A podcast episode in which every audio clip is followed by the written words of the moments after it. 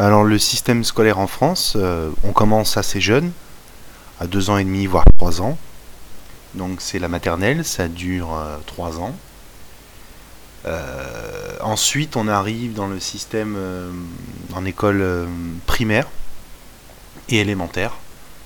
Il y a le, donc le CP, cours préparatoire, ensuite CE1, CE2, qui sont donc cours élémentaire 1, cours élémentaire 2, CM1 et CM2, sont les deux dernières années et qui correspondent au cours moyen.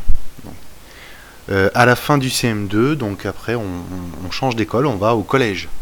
Le collège dure 4 euh, ans, donc on fait la 6e, 5e, 4e, 3e.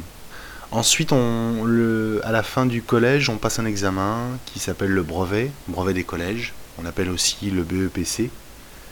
Euh, suite à cet examen, donc on quitte le collège et on peut arriver donc au lycée. Le lycée, donc, euh, il y a trois ans, c'est la seconde, la première et la terminale. Et en général, quand on termine le, lycée, euh, normalement, on a dans, entre 17 et 18 ans, voire plus si on a redoublé.